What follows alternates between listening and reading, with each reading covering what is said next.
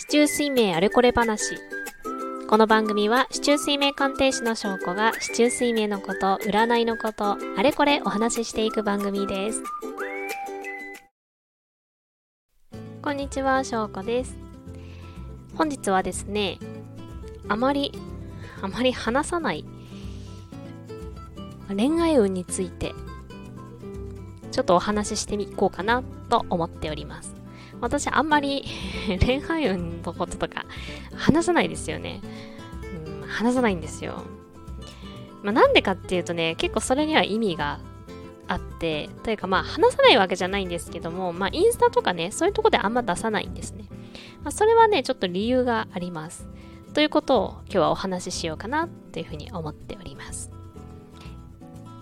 まあ大体ね、まあ、占いで気になるものといえば、まあ、恋愛運一つはありますよね。まあ、でも私があんまり言わないのよね。理由があります。まあ、すごいもったいぶってるけれども。ま、なんでかっていうと、まあ、そうですね。まあ、全然、鑑定の時とかでもね、あの、そういう話とかもしたりとか、まあ、恋愛運とかね、ちょっと見たりももちろんしますけれども、やっぱりね、一人一人結構違うんですよ。なので、なかなかインスタとかだとちょっと伝えにくいかなと思って言っていないのが一つ。で、もう一つは、やっぱり恋愛運ってね、これもいいか悪いかの二択に結構なってしまうんですよね。まあ、恋愛運がいい、悪いみたいなね、この時期がいい、この時期が悪いみたいな感じになってしまって、割となんかそれで終わっちゃうんですよ。だからそれがすごいもったいないなっていうのがあります。まあ、例えばね、この時期とかこの時期っていうのは、まあ、出会いが多く、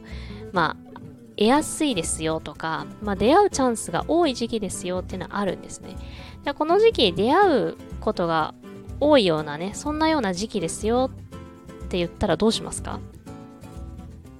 結構ね、それでなんか安心してしまったりとか満足してしまって終わってしまうことが多いんですよ。これは私も経験があるから、まあ、そうだよなと思うんですけど、この時期、例えば恋愛運がいいですよ、誰かと出会いやすいですよって言って、今までと同じような生活していると、そのまま過ぎていきます。結局は、まあ恋愛とかだったらやっぱり人と出会わなければ出会えないので、まあ、そういう時期はより積極的に、まあ、いろんな場所に出て行ったりとか、まあ、いつもだっったら自分こんなことしないけれどもなと思うようなことを例えば自分から話しかけるとかそういうようなことをしていくとうまくいきやすいって感じなんですよ。なんだけど恋愛運がいいっていうとなんかそれだけで全て OK みたいなね感じになってしまうので、まあ、なのでねあんまり恋愛運はこうです、ああですってお話をしないって感じ。もうちょっと深いところまで、まあ、見るなら見たいなっていうのがね、私のちょっとよくわからないこう真面目さがね、出てしまうところですよね。まあ、なのでそういう感じでいつも見ています。そう。なのでね、恋愛運がいいって言われたけれども、何も起きなかった。当たらないみたいなね、思うことってきっとあると思うんですよ。私も思ったことある。けれども、やっぱりそこからね、まあ、どうにかしていかないといけないので、それをしないっていうのは、まあまあそのまま終わるよなとね、鑑定士になった今となっては思います。なので、まあ、そういうね、時期っていうのは、まあできるだけ、今までとは違う行動をしていくとよりいいですよというふうにね、それを一個覚えておいていただくといいかなと思います。そう。あのね、いきなりこう、空からね、なんか誰か降ってきたりしないんですよ。いきなり現れたりしないから やっぱり出会いに行かなきゃいけないっていうことはね、まあ恋愛とかに関しては、まあそうかなと思います。結局は人との出会いだからね。それをね、ちょっと意識していきましょうという感じですかね。まああとね、まあ恋愛運というのを見るときっていうのは、まあプライベート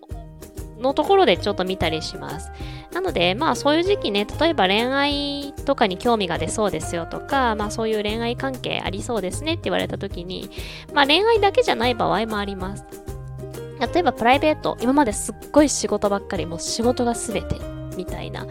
もうそれかすごい楽しいこともう仕事が一番自分の人生の中で、まあ、中心にあるみたいな人だったんだけれどもあなんかもうちょっとプライベートを充実させたいなとか仕事ばっかりじゃなくてもうちょっとなんか自分の時間を欲しいなとかそういう風な心境の変化って起きることってあると思うんですけどもまあそういう時っていうのは、まあ、プライベートの方にねちょっとこう重きが起きやすくなる時期、まあ、そういう時っていうのは恋愛っていう風なこととかね、まあ、家庭みたいなそういうような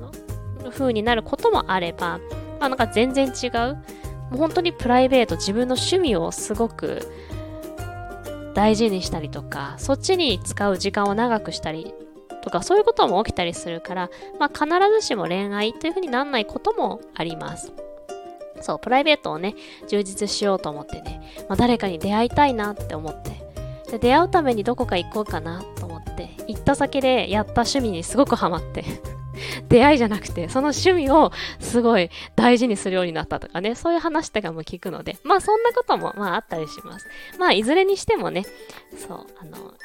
こんなような時期ですよって時は、それを意識しつつ、今までとはちょっと違う行動をしていくっていうことがすごく重要になります。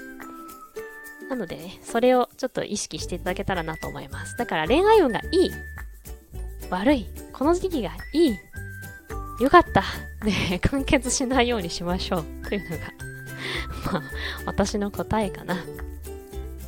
というわけで、まあ普段ね、私あんまり恋愛のお話ししないんですけども、まあ私が恋愛運見ているときは、まあそんな感じで見ているので、ぜひね、恋愛運がいいですよという風なね、ことを言われたりとか、まあ、この時期に出会いやすいですよとか、そういう風に言われた方は、ぜひ今までとは違う行動をちょっとしてみてください。違うところに行くでもいいし、まあ、違う、まあ、場所でもいいしね、違うコミュニティでもいいし、なんかいつもと違うお店に行くとかね、まあそういうようなね、ちょっとした自分がね、すごく無理をしなくてもできるぐらいのところから行動していくといいかなと思います。まあ誰かに話すとかね、自分の中だけに留め置かないとか、そういうことも結構大事なので、そういうことをちょっと意識してみてください。今日は珍しくちょっと恋愛のお話してきました。また次回お会いしましょう。バイバイ。